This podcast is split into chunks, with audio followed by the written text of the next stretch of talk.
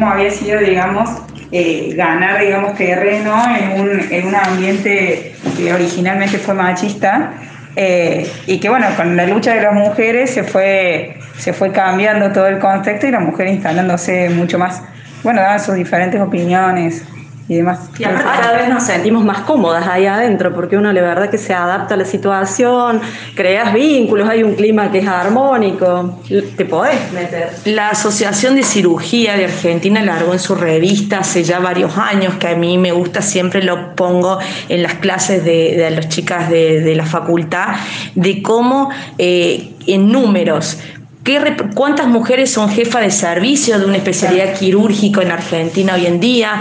¿Cuántas son eh, eh, jefas de residentes? ¿Cuántas mujeres eligen la carrera de medicina? Después, ¿cuántas eligen la especialidad quirúrgica? ¿Y cómo se va viendo cómo vamos quedando en el camino, porque obviamente la, especialidad quirúrgica y el desarrollo de la, de, la, profesión van de la mano de la edad que se supone que nosotras tenemos que casarnos, planificar una familia, etcétera. Entonces es muy difícil compatibilizar los dos.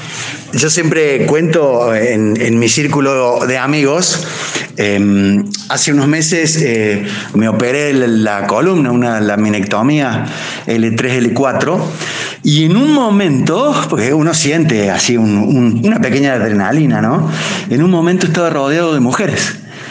Estaba la jefa de neurología, que era quien me había indicado la, la cirugía, la enfermera circulante, estaba la anestesióloga este, y alguien más, porque ahí ya me dormí, pero decía, wow, bendito tú eres entre todas las mujeres. Es así, cada vez esto pasa con más frecuencia, ¿sí? Nosotras mismas vemos cómo vamos encontrando pares en el entorno con cada vez con más frecuencia.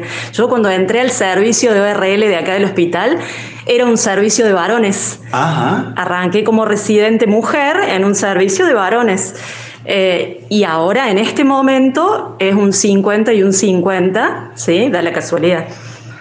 Sí, o sea, yo creo que, que hoy eh, todas las mujeres vivimos, digamos, o gozamos de ciertos beneficios eh, que se ven en la, en la profesión, en el número de mujeres que hay y demás, que han sido consecuencia, digamos, de la lucha de las mujeres que empezaron solas en los servicios y que, que bueno, que han ido creciendo y permitiendo que nuevas mujeres nos incorporemos al campo.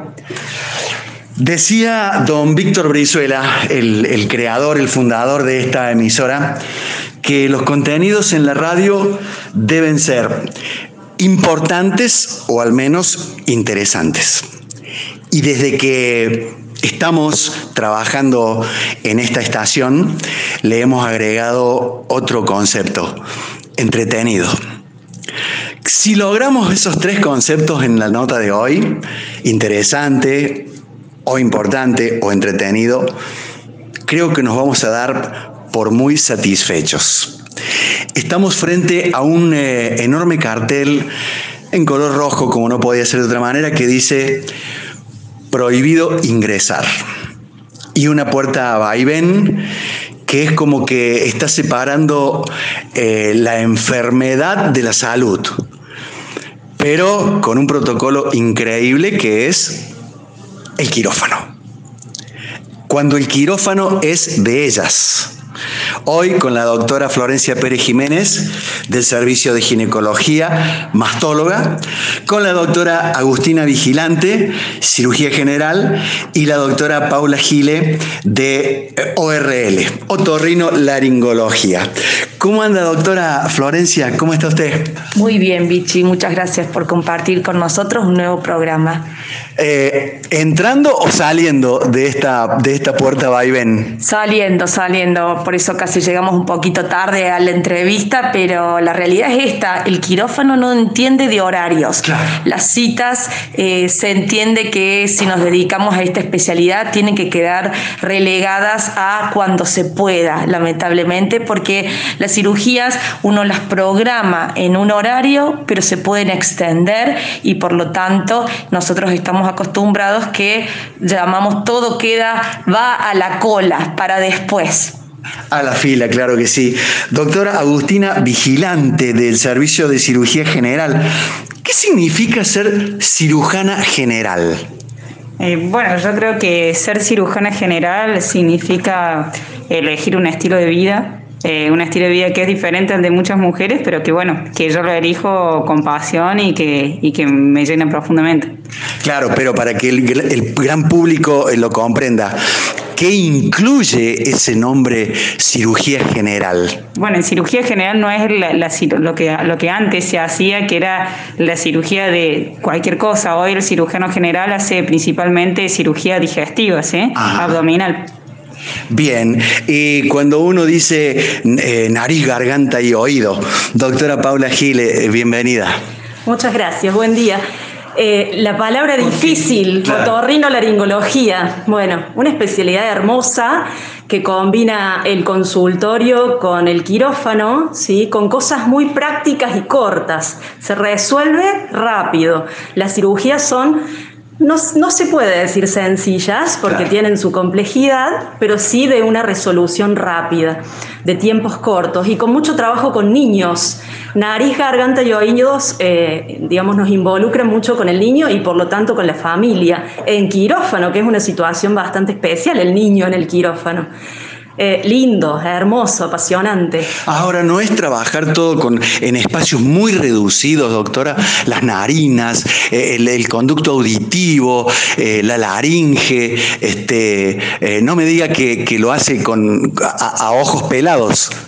Parece mentira y los pacientes nos preguntan eso, nos preguntan, ¿vos me vas a operar cómo? ¿Me tenés que abrir la nariz? No, no, uno atraviesa ese pequeño orificio y eh, empieza un mundo diferente que sí se puede eh, abordar desde el exterior, que no hace falta gran aparatología, ¿sí? Y que uno lo tiene ahí a la mano porque es algo muy cercano, la boca, la nariz, los oídos, está ahí, es cerca. Em, ¿Les gusta llegar con el paciente despierto o, ya piden eh, al servicio de anestesiología, teneme al paciente tanto o a la señora tanto, ya teneme la lista relajada que entro con el bisturí en la mano? Doctora Pérez Jiménez. Los nuevos protocolos eh, que tienen que ver no ni con el COVID ni con nada de eso, sino con un poco la ética médica, hacen de que los cirujanos tengan que estar en el quirófano antes de que la paciente sea dormida. Es un derecho de la paciente que eh, quiere vernos que estemos ahí, la persona que lo va a operar. Entonces, frecuentemente lo que hacemos es que no se esperan para que puedan dormir al paciente los anestesistas. Eh, doctora eh, vigilante, cirugía general, hay una planificación, la radio es muy futbolera, eh, hay como eh, una charla técnica del, del, DT, el preparador físico, el kinesiólogo, ¿cómo vamos a encarar el partido?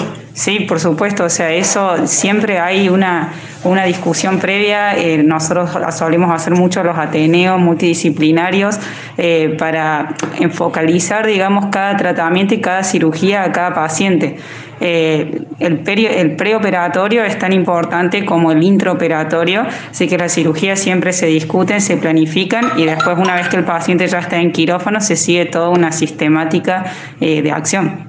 Y en el caso de, la ORL, en el quirófano, doctora Gile, em, ¿cómo es esa charla previa entre ustedes o con el mismo paciente? ¿A veces está despierto? Siempre está despierto el paciente. Eh, nosotros, es más, tratamos de crear un vínculo. Hablo principalmente de los niños, porque con los adultos es más sencillo. Ah, ¿sí? Con los adultos uno, digamos, conviene, te hacen preguntas, creas confianza y bueno, y después nos vemos adentro del quirófano. Con los niños el vínculo que hay que crear es de confianza. Muchas veces el niño entra despierto de la mano nuestra al quirófano eh, convencerlo de que va a estar todo bien. tenemos unas excelentes eh, compañías ahí adentro que suelen prepararles globos de colores para recibirlos, para sentir, hacerlos sentir cómodos. Eh, es lindo y, bueno, y la confianza con la mamá también, con el papá, que puedan tener, digamos, ese vínculo que se crea afectivo ya. Claro, claro. Sean ustedes bienvenidos a una nueva emisión de Los temas médicos, el programa de salud del Hospital Italiano de Córdoba en Radio Sucesos. Hoy, cuando el quirófano es de ellas. ¿Las han escuchado? Tres excelentes profesionales del hospital. Ay, mira lo que voy a decir. Entre 30 y 40 years old. Eh, durmiéndote para sacarte, extirparte o corregirte eso que tanto te molesta.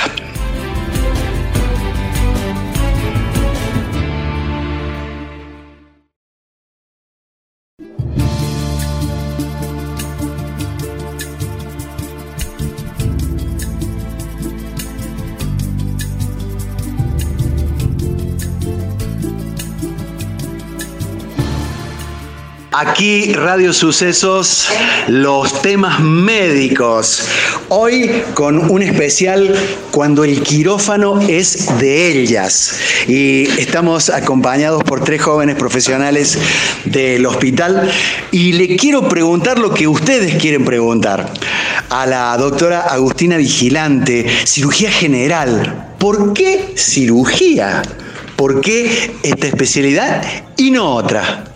Bueno, yo la cirugía general es algo que viví de siempre, o sea, viví desde chica, mi papá es cirujano general y cuando uno tiene un cirujano en la familia, los que lo tienen se van a sentir identificados, eh, uno forma parte de eso porque es un estilo de vida, entonces siempre lo viví, siempre me gustó, desde chica eh, vivíamos al lado de la clínica donde trabajaba mi papá, así que siempre estuvimos en el tema. Y bueno, cuando me llegó la oportunidad de elegir, obviamente que, que lo pensé por justamente lo que veníamos hablando del estilo de vida y y bueno, las, las cosas que uno resigna por, por su pasión, pero, pero fue definitivamente lo que, lo que me gusta hacer y, lo, que, lo que decido cada día. Eh, doctora, ese estilo de vida incluye, por ejemplo, en este momento, ahí le acaba de entrar un WhatsApp. Dice, una urgencia, una apendicitis con un abdomen eh, en tabla. ¿Se terminó la nota? Es que es así, digamos, para justamente estilo de vida es eso, o sea, para mí no es un trabajo que tiene un horario en donde inicia y termina, digamos, mi jornada laboral. El trabajo está inserto en todas las horas de mi vida, digamos. Yo puedo estar en el hospital en una cantidad de horas, pero me voy a mi casa con un celular y una conexión permanente con los pacientes que tengo internados y los que ingresan, digamos. En un rato eh, nos vamos a meter en el, en el quirófano, al menos yo hasta donde pueda, y, vamos a, ver cómo es el paso a paso de llegar con ropa de calle, cómo es la transformación, el lavado de manos, eh, quién las eh, termina ayudando a vestir, eso que se ponen los guantes que hace el látex así y la mano queda inserta en, ese eh, vehículo que va a ser el que va a tocar. Eh, ¿Cómo es tomar el, escarpelo, el famoso bisturí? ¿Tiembla, tiembla el pulso o, eso es eh, fantasía. Vamos con la doctora Paula Gile al, al, consultorio de otorrino laringología para que nos diga también ella por qué. ¿Por qué ORL? Bueno, primero, médica supe que iba a ser toda mi vida. desde niña, eh, también conviviendo con mi papá, con su profesión. Médico. Médico. Uno va, digamos, sí, uno dice mamando esta, este entorno y, decidiendo su futuro, ¿no es cierto? Eh, a ver, una vez que uno ya tiene el chip de médico en la cabeza, es muy difícil que te lo saquen. Durante la carrera conocí la otorrinolaringología y me enamoré por las, por las cosas que podemos hacer y porque podía coincidir con el estilo de vida que yo quería tener. A ver. A ver, ¿cómo es eso? Puedo hacer consultorio, me encanta el consultorio, creo que no hubiera elegido el internado, y me gusta mucho el quirófano. Pero a ver, no es el estilo de vida de un cirujano general, ¿sí? Mis cirugías son diferentes y me permiten dedicarle con bastante estructura la otra mitad del día a mi familia. Eh, porque son, digamos, dentro de todo cirugías bajo control de pacientes sanos, programadas, con una urgencia tranqui que se puede resolver eh, en tiempos, ¿sí? Por eso me terminó enamorando la otorrinolaringología. Eh, además, permítame, desde este lado de la frontera, mucho tiene que ver con, con tres sentidos fantásticos, el de oír, el de hablar, el de oler, este, y, hemos visto maravillas últimamente de, niños que por una práctica en el oído interno eh, escuchan por primera vez.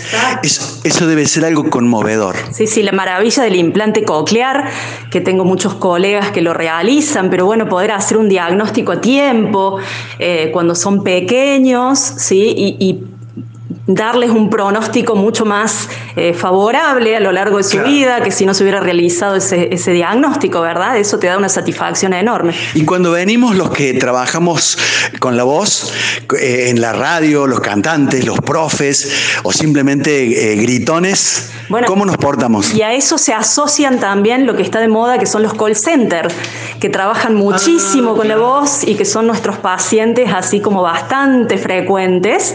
se portan bien, se portan bien, tienen que ser muy perseverantes con los tratamientos, pero es toda interesante el, otorrino. Ahora, Doc, eh, te viene un cantante o una cantante, vive de, su, de ese instrumento y, allí, y allí se pone esas cuerditas vocales, eh, ese quistecito allí, eh, ¿no tiembla el pulso? Son muy especiales los pacientes que trabajan, que viven de la voz, ¿sí? Son muy exigentes. hay que saber también abordar la parte psicológica de ellos, ¿no? Que sepan y puedan confiar en nosotros. Eh, el pulso tiembla siempre y es linda la adrenalina, es linda, uno la disfruta, ¿sí? La aprende a, disfrutar. Ay, doctora, yo prefiero hacer el programa de temas médicos. ¿Qué quiere que le diga? Vamos a, ginecología, departamento de mastología. Y está aquí su, eh, su jefa y productora de temas médicos, la doctora eh, Florencia Pérez Jiménez. Cirujana también. También, Vichy. ¿Por qué? Estoy escuchándola a mis compañeras y veo que realmente tenemos como un hilo en común conductor, que es esto de haber en la familia palpado eh, lo que es la medicina, este, este, esta pasión que, bueno, que realmente no puede, como dijeron ellas, esquivarse. En el caso mío, eh, yo desde muy chica también sabía que iba a ser médica y mi padre es cirujano general que trabajó en esta institución durante muchos tiempos. El profesor Pedro Pérez Jiménez. Así es, el mismo. Eh, y eh, yo tenía una, una, manía que era querer acompañarlo a él. Lo acompañaba acá en el hospital, venía de adolescente, muy jovencita, y lo acompañaba a las cirugías. Desde un principio me, me cautivó tanto ese ámbito que, que, es difícil de explicar para el que no lo conoce, Vichy. El quirófano es un lugar eh, especial, es como para un niño en un parque de diversiones, no sé cómo asociártelo, pero realmente es un lugar con una mística especial y no es solo poesía, eso eh, se vive y, yo lo viví desde, desde muy chica viendo las cirugías. Entraba de la mano de mi papá, me ponía en, un, en una esquinita del quirófano y observaba, observaba qué hacía el anestesista, observaba a las enfermeras, a la circulante, a la instrumentadora, lo veía mi papá. Eh, bueno, realmente fue una época muy linda y que, bueno, me marcó mucho y condicionó de alguna manera mi elección. Cuando yo después, durante la facultad, cursé las distintas materias, creo que me orienté por la ginecología porque tenía esta gran parte quirúrgica que a mí me gustaba. Y, dijiste la enfermera, la circulante, la instrumentista, dijiste, yo también pertenezco a este mundo. Claro, sí, no era, no era solo de hombres y eso ya se veía. Yo creo que, eh, que mm, yo pertenezco a esta generación bisagra, desde una época en la que los cirujanos eran varones, que sería la generación de mi papá, hacia lo que es hoy. Acá estamos las mujeres cirujanas. Eh, digámoslo, eh, ustedes han aprendido con maestros varones y creo que son, están destinadas a ser la generación que va a enseñar a las, a las que vienen. Eh, ¿Con quién aprendiste eh, neurocirugía? Con el doctor Guido Joaino. 20, 30 años después, capaz que aprendes con una mujer discípula de él. ¿Les pasó en algún momento, doctora, usted me va a operar? Le pregunto a la doctora Agustina Vigilante. Sí, eso es algo que, que, puede, que suele pasar en el, en el consultorio, pero también es porque así como nosotros, bueno, a mí no tanto, pero como hay mujeres que han vivido este cambio en las generaciones, los pacientes también lo viven. Para los pacientes antes el cirujano era el cirujano hombre y hoy encontrarse con una cirujana mujer también implica un cambio social y un, que es progresivo. Eh, sí me ha pasado que me pregunten, usted me va a operar eh, por el hecho de ser mujer, pero nunca me ha pasado que me digan, yo no me quiero operar con usted porque sea mujer. Eh, yo creo que la, confianza y el vínculo eh, se, puede se crea de, la misma manera y el paciente termina confiando en nosotras de la misma manera que confía en un cirujano hombre. Está la mamá o papá, los abuelos con el niñito que va a quirófano por ORL. Eh, doctora, ¿y quién va a operar a mi hijo?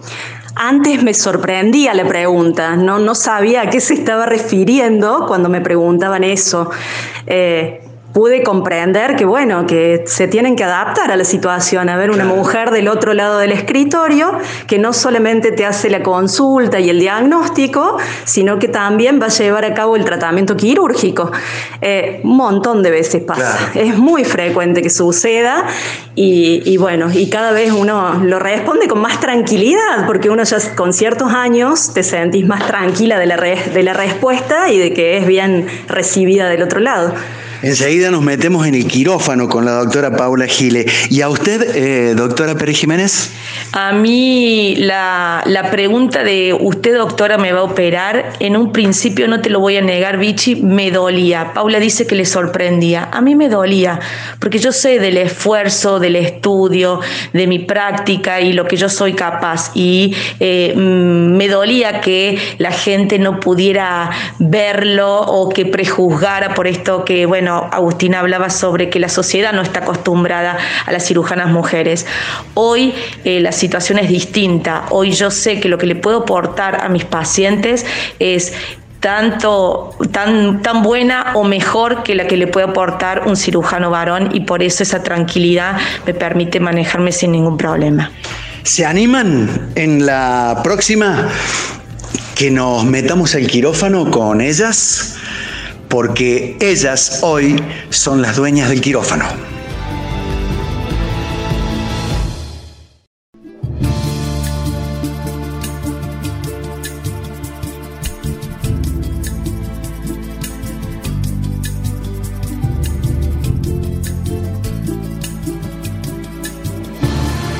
Bienvenidos a una nueva emisión de los temas médicos, el programa de salud del Hospital Italiano de Córdoba en Radio Sucesos. Eh, disculpen, voy a bajar el tono porque es un día de ámbito quirúrgico. Estamos con tres eh, prestigiosas cirujanas del hospital y les queremos pedir el paso a paso ya que somos una radio futbolera y que nos gusta mucho el programa de Teisa Sport, ¿cómo es el, llegar de la casa hasta que salimos saludamos al señor o a la señora tal y le decimos todo ha salido bien, a descansar. Y vamos a comenzar con la doctora Florencia Pérez Jiménez, en ginecología, en mastología. ¿Por dónde empezamos, Doc? Empezamos llegando al área del quirófano. Venimos de la calle o venimos del consultorio, del internado y hay que cambiarse la ropa porque lo que usamos adentro del quirófano tiene que estar esterilizado. Por lo tanto, todo lo que viene de la calle tiene que quedar afuera. Entonces, una vez que estamos en el área de quirófano... ¿El vestuario ya es una condición aséptica o todavía no? Es algo intermedio. Justamente cumple la función de pasaje entre los dos lugares. Entonces, en el área de, de prequirófano, digamos, está el área de esterilización de nosotros solicitamos la ropa que nos vamos a poner el ambo, que está esterilizado y nos lo entregan. De ahí pasamos al vestuario. ¿Siempre es la misma ropa? ¿La doctora Pérez Jiménez tiene su ropa quirúrgica? No, acá en la institución toda la ropa es de todos, viene por talles. Entonces, hay tamaño grande, mediano y pequeño y uno busca un ambo del tamaño que uno sea. Estamos, nos dirigimos al vestuario, que para que la gente se quede tranquila, hay un vestuario de hombres y un vestuario de mujeres. Está toda la fantasía de muchos que piensan que en el ámbito de la medicina por ahí está todo mezclado. No es así, Vichy, lamento desilusionar a la audiencia. Entramos al vestuario. ¿Dónde quedan los Ricky Sarkani, esos que, a usted, que usted suele lucir? Bueno, están prohibidos en el ámbito del quirófano, así que quedan en el casillero que me pertenece. Ah, ah. Allí en el vestuario tengo mi casillero donde dejo los zapatos, saco, si va, estamos hablando de mujeres en el quirófano, nos sacamos los tacos altos, los dejamos en el casillero y eh, nos ponemos esta ropa que decimos que es un ambo quirúrgico. En ese momento que usted está en el vestuario, ¿Qué pasa con el paciente? ¿Por dónde anda? La, paciente, en el caso mío de la mastología, está aguardándonos en la sala de preanestesia. Eso ah. ya fue traída por el camillero desde el internado y pasada al área de, de, preanestesia. Es como que va teniendo la misma suerte del cirujano en otro ámbito cercano o lejano. No, muy cercano, está todo muy próximo. Entonces, pero ella nos está esperando en, en esta sala. Eh, nosotros nos cambiamos y además del ambo vamos a eh, realizar un primer lavado de manos en el que pasamos a eh, colocarnos, por ejemplo, el gorro, porque el cabello tiene que estar sujeto y tiene que estar dentro de un gorro. y también nos ponemos los suecos, los zapatos, con los que podemos circular por el piso del quirófano. Ah, no es cualquier calzado. No es cualquier calzado, no es a la moda, no tiene taco alto. Y eh, tiene que ser un calzado cómodo porque muchas veces son muchas horas de cirugía que estamos de pie. Eh, también muchas mujeres usan lo que son las medias de descanso, porque también estar parado mucho tiempo, vos sabés que puede predisponer a las varices. Entonces usamos medias de descanso. ¿Qué pasa con los anillos, eh, las pulseras, los, los aros, la billutería? Todo tiene que quedar afuera. En el quirófano tiene que, no podemos tener ningún tipo de accesorio. Eh, bueno, una vez que ya estamos cambiados, accedemos al área ya estéril de los pasillos del quirófano.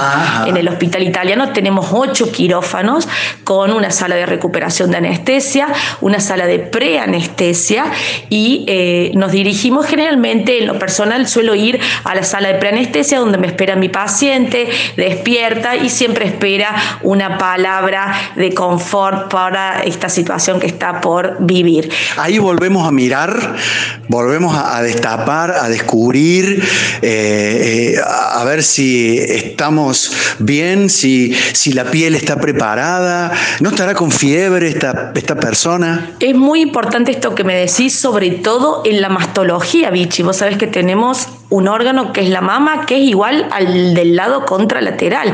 Por lo tanto, siempre hay un chequeo de cuál va a ser la mama que va a ser operada, si la izquierda o la derecha. Y la primera que nos este, interpela con respecto a esta situación es la enfermera de anestesiología, porque tiene que proceder a la canalización de la paciente, tiene que colocarle el suero, digámoslo así, por el cual va a pasar la medicación, y entonces nos pregunta de qué lado vamos a operar, porque del otro lado ella tiene que canalizar a la paciente.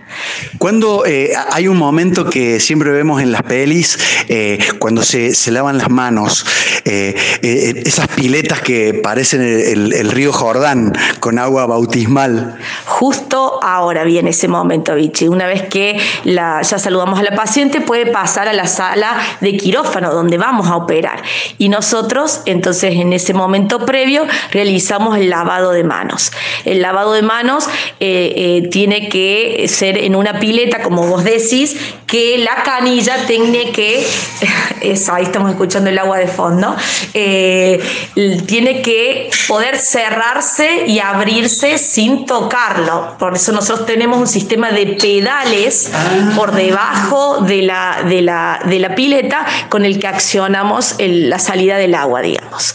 ¿Y el, jabón eh, eh, Shock, Cadum, Dave, que, ¿cuál, ¿cuál usan? Es un jabón desinfectante especial que se utiliza con dispensers que justamente eh, cumplen con el mismo requisito de no tener que accionarse por ningún botón, sino por un sensor eh, de proximidad en el que cae jabón a nuestra mano sin que tengamos que tocar nada. La dejamos a la doctora Pérez Jiménez ya para secarse y, vestirse y vamos al quirófano del lado, donde nos encontramos con la doctora Paula Gile de ORL. A ver, nos imaginamos qué cirugía vas a acometer ahora.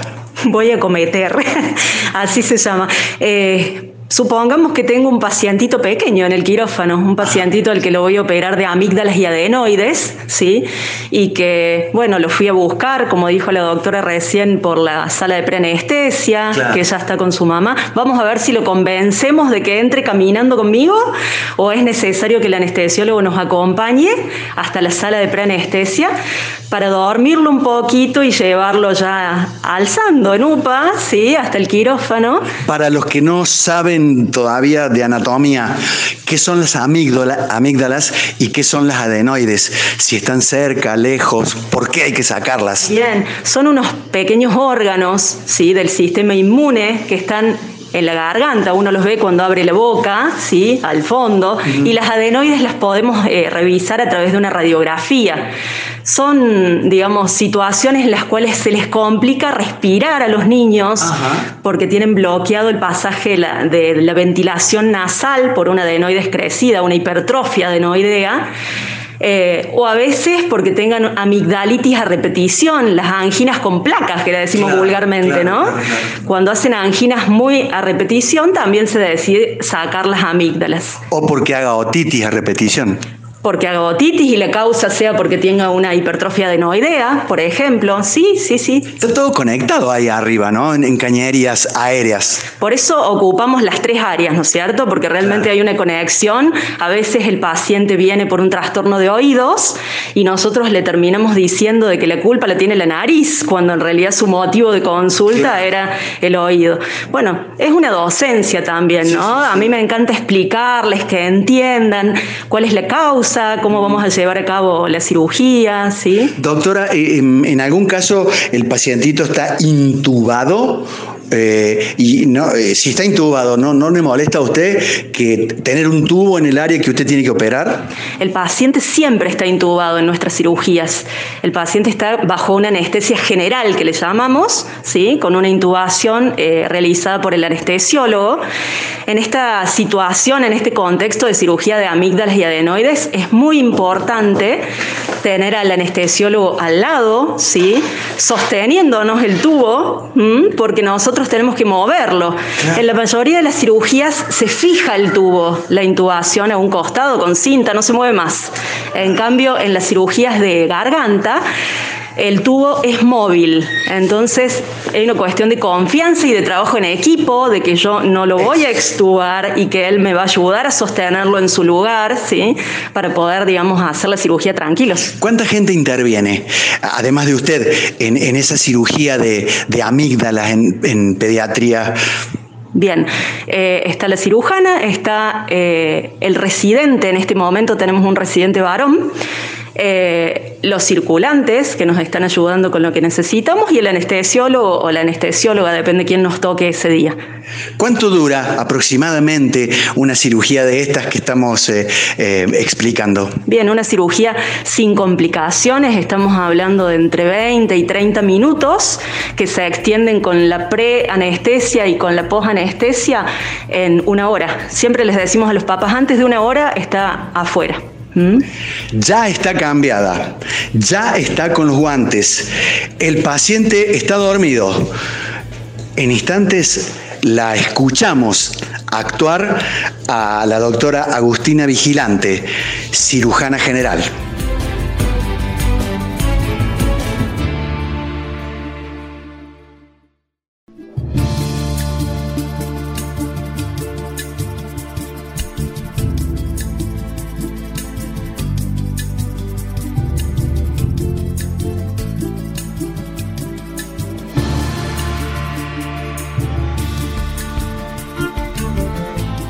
Recuerden que el Hospital Italiano tiene un plan para cada una de las personas que así lo necesiten. Grupo familiar, para tu empresa, seas trabajador en relación de dependencia o monotributista, a llamar al 0810 333-9701 y allí te van a informar de tu plan.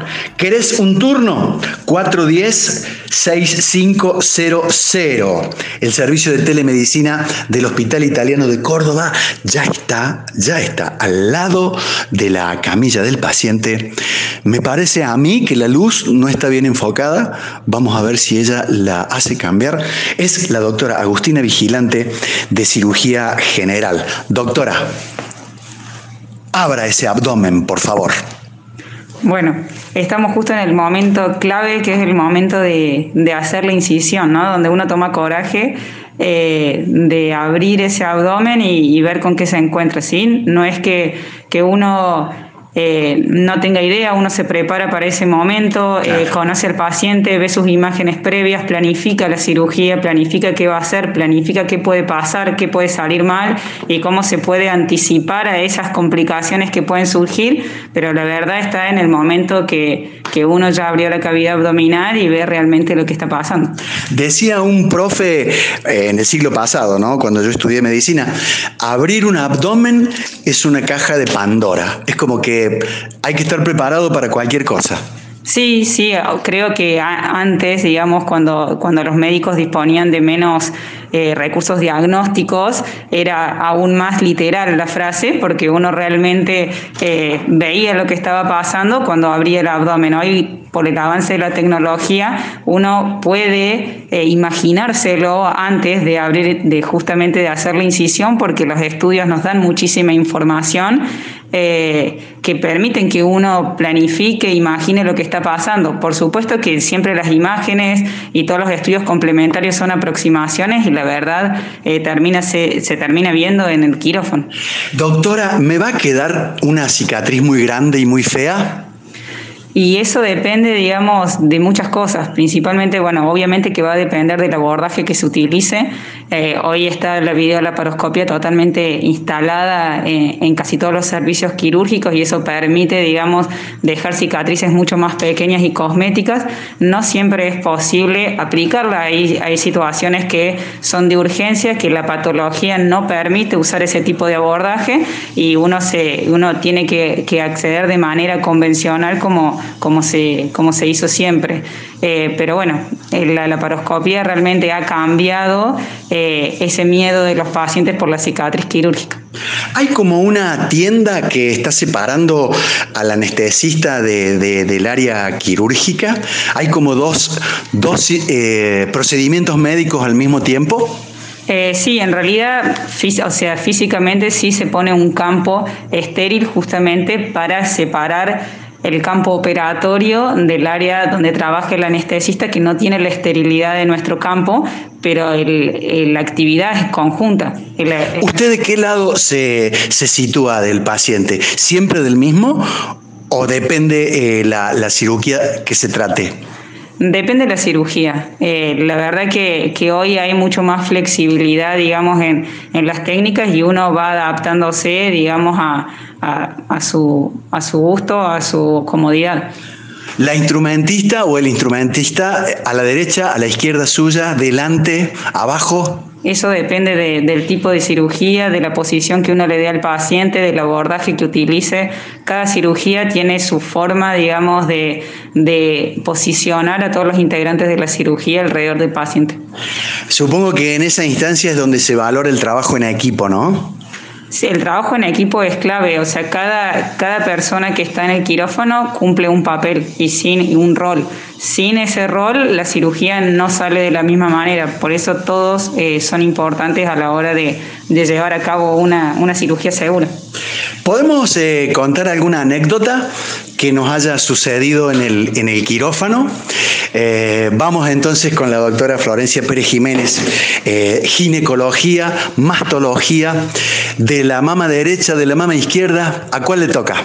Vos sabés que te quiero contar una curiosidad más que una anécdota en este momento, Vichy, porque lo escuchaba la doctora vigilante y me acordaba de esta situación eh, de instrumentista a la derecha, a la izquierda, y, me acordé de algo que, a veces, bueno, paso por alto. Vos sabés que yo eh, soy diestra para escribir, ah. pero soy zurda para manejar el bisturí. No, no me preguntes por qué, tal vez ha sido un vicio de los... Conociéndola no me extraña. tal vez sea un vicio de los primeros años, eh, tal vez, que, no pude modificar. Y, llama la atención eso, que, que escribo con la mano derecha, pero opero con la izquierda. Es una curiosidad. Claro. Y mm, bueno, usted tiene dos eh, em, pacientes, la derecha y la izquierda. ¿Usted también se pone del lado eh, que, de la mama que va a operar o le es indistinto desde su posición? No, sí, me pongo del lado de la mama que va a ser intervenida, con un ayudante de un lado y la segunda ayudante del otro lado de la mesa quirúrgica, es decir, del otro lado de la paciente. ¿Por qué necesita dos ayudantes? Porque son cirugías que necesitamos una retracción, una apertura del campo quirúrgico importante. Pareciera que la mama es un órgano pequeño, pero si tenemos en cuenta, cuando tenemos que acceder a la axila, necesitamos un campo operatorio amplio y por eso necesito de dos ayudantes para que puedan eh, separar. ¿Alguna, mm, ¿Alguna anécdota, algún caso eh, quirúrgico que, que recuerde en este momento, ya sea en los comienzos, ya sea por la complejidad? ya sea por la facilidad con que se resolvió. Te voy a contar una anécdota de eh, los inicios míos en el quirófano, ya no como niña que acompañaba a su padre, sino como, como residente en el primer año de la residencia. Acá en el hospital hacemos un internado rotatorio por las otras especialidades. Yo había elegido la ginecobstetricia, pero en el primer año me tocaron todas las otras especialidades que nada tenían que ver con la mía. Y yo estaba ansiosa de llegar a mi servicio, ansiosa de ver una cirugía ginecológica o obstétrica, y en una guardia, una noche que yo estaba rotando por la unidad coronaria, eh, me avisaron que iba a haber una cesárea. Y entonces, como la guardia estaba tranquila en cardiología, me escapé, me fui a la sala de partos, me dijeron que iba a haber una cesárea y le pregunté al, a obstetra de turno de guardia si me dejaba participar. Por supuesto, me dijo que sí, y ahí entramos a la medianoche al quirófano. Eh, mi torpeza fue tal, por ser la primera vez que entraba a participar de una cirugía, que esas instrumentadoras viejas, con mucha antigüedad y con muchas mañas, no me perdonó una, porque yo, claro, con todo este tema de la esterilización, del instrumental y todo, que si bien había repasado y visto, como dije, desde niña, en ese momento hice todo mal, me ligué muchos retos y aún el reto fue más grande porque cuando terminé la cesárea había llegado una urgencia cardiología y me retaron de todos lados. La cuestión era eh, ser, ser ardilla y meterse en todos lados. Eso, cómo, cómo aprendía uno. Y la doctora Paula Gile en ORL, ¿recuerda algún, algún evento quirúrgico? Bueno, uno, a ver, tengo dos en particular. Uno es tener que hacerle una fibrolaringoscopía a un neonato. Oh. Eso fue como muy impactante para mí, sobre todo porque fue algo, digamos, que había que realizarlo sin mucho apoyo externo, de noche, en una guardia pasiva. Eh, es estresante estar con un neonato. Bueno, Listo, uno recibe mucho apoyo y mucha ayuda de las enfermeras que están ahí muy cancheras en el manejo del pequeño eh, y se pudo salir, digamos, de modo airoso a pesar de, de la torpeza que puede tener uno por no estar tan canchero con el manejo de un niño tan pequeñito. Y para ir a la contralateral, una vez tuvimos un paciente que realmente lo llevé a quirófano eh, por una angina pultácea repetición para sacarle sus amígdalas muy grandes, muy grandes, que ya yo dimensionaba que iba a tener dificultad para sacarlas a esas. Paciente adulto. Adulto joven, veintipico de años. Eh, dimensionaba que con, con la paratología, bueno, iba a renegar un poquito, pero lo iba a lograr. Sin embargo, antes de empezar la cirugía, al intentar ponerle la abrebocas, que es el instrumental que necesitamos para mantener la boca abierta, me doy con que todas las medidas que teníamos le resultaban pequeñas. Y era algo que uno no, yo no lo había tenido en cuenta, nunca me había pasado.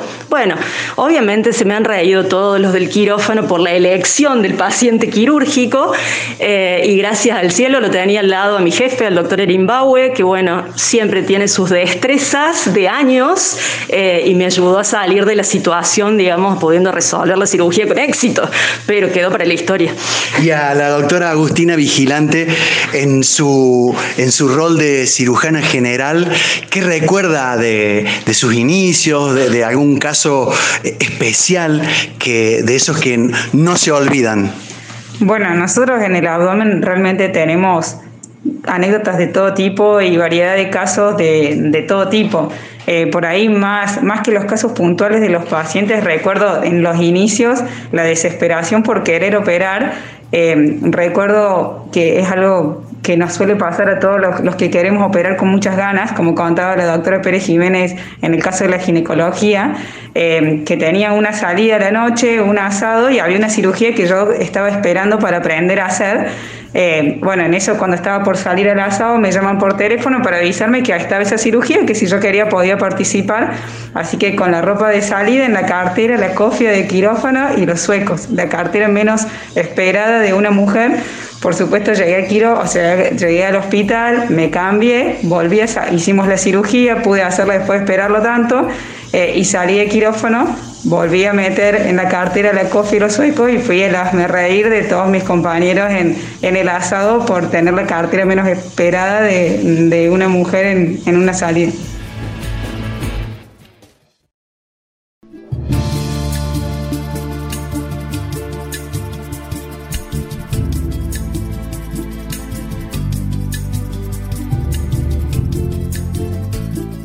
Cuando el quirófano es de ellas, el tema que nos ha entretenido en este especial de los temas médicos.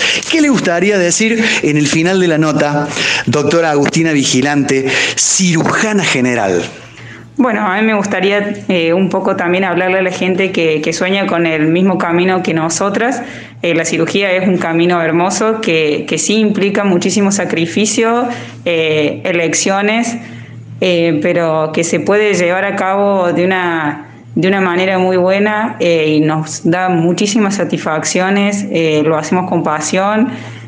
así que les daría ese empujón y ese aliento a, a todas las mujeres y hombres también que, que sueñan con entrar a este mundo eh, quirúrgico, eh, que realmente se puede, eh, que es un muy buen trabajo y es un estilo de vida que a nosotros nos apasiona. Muchísimas gracias. Es, la palabra de la doctora Agustina Vigilante del Servicio de Cirugía General. Y recién la doctora Paula Gile de Nariz, Garganta y Oído dijo una situación que gracias a Dios la pudimos eh, sacar adelante. ¿Qué tiene que ver Dios en todo esto? Bueno, yo me doy cuenta que al tener fe, a uno se le salen estas cosas, ¿no es cierto?, de, por la boca, que son cosas que uno tiene en el corazón, ¿no es cierto? Eh, hay muchísimas situaciones en las cuales yo me encomiendo a Dios, eh, internamente, porque no siempre uno tiene gente alrededor que comparta lo que uno siente o lo que uno cree, eh, pero me pasa muchísimo y muchos pacientes también me lo dicen a mí, Dios le bendiga, no se lo tome a mal, te lo suelen decir. No, no, y yo les respondo igualmente, ¿viste? Y es esta conexión entre hombres y mujeres de fe, que bueno, que podemos tenerla más allá de las situaciones mundanas del quirófano. Doctora Paula Gile en el servicio de otorrino laringología del Hospital Italiano de Córdoba y la dejamos para el final a ella, a la doctora Florencia Pérez Jiménez de ginecología, mastóloga del italiano.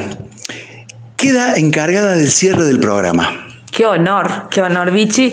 Quería agradecerte una vez más que vengas a compartir con nosotros nuestras vivencias acá del hospital, lo que nosotros a diario hacemos y podamos transmitírselo a, tu audiencia.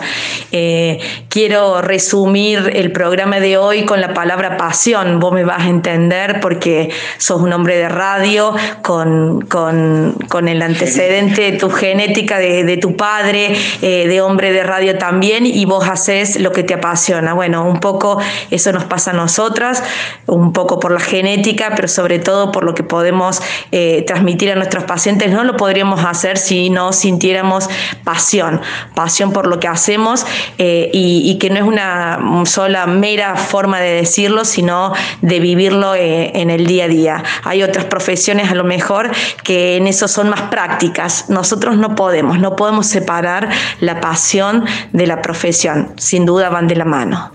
Qué orgullo haber podido compartir esta nota eh, que da para mucho más, con tres jóvenes y destacadísimas profesionales del hospital italiano que son capaces de cambiar la ropa de calle por la ropa del quirófano.